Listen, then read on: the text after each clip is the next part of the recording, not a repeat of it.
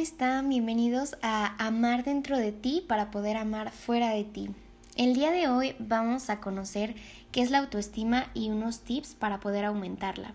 Yo soy Saray Álvarez y bienvenidos a este nuevo episodio. Primeramente vamos a conocer qué es la autoestima.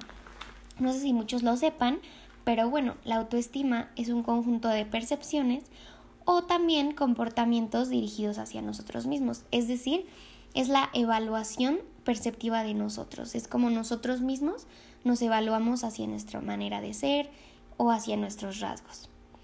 Según Walter Rizzo, experto en este tema y autor de varios libros, nos menciona que los cuatro pilares que forman la autoestima son el autoconcepto, la autoimagen, el autorrefuerzo y la autoeficacia.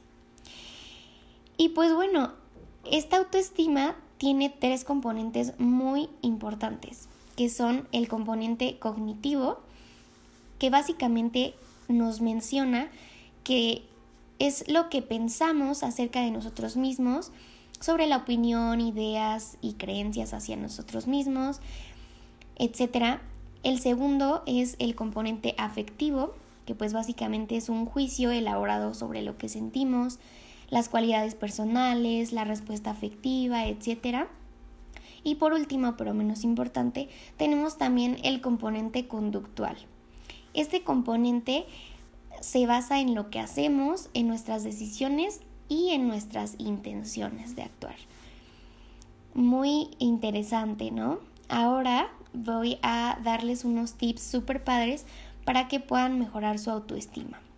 Y pues bueno, iniciamos con busca y encuentra el origen de tu baja autoestima.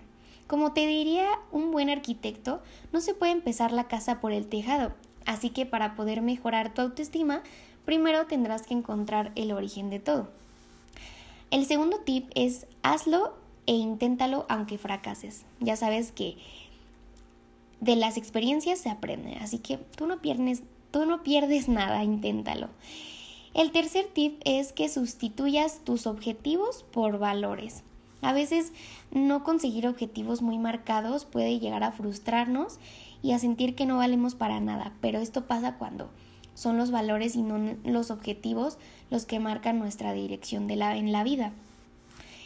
Entonces, pues pon en práctica todos esos valores, virtudes, para que puedas aumentar tu autoestima y espero que te haya gustado muchísimo este podcast y nos vemos en el próximo podcast. Nos vemos, bye.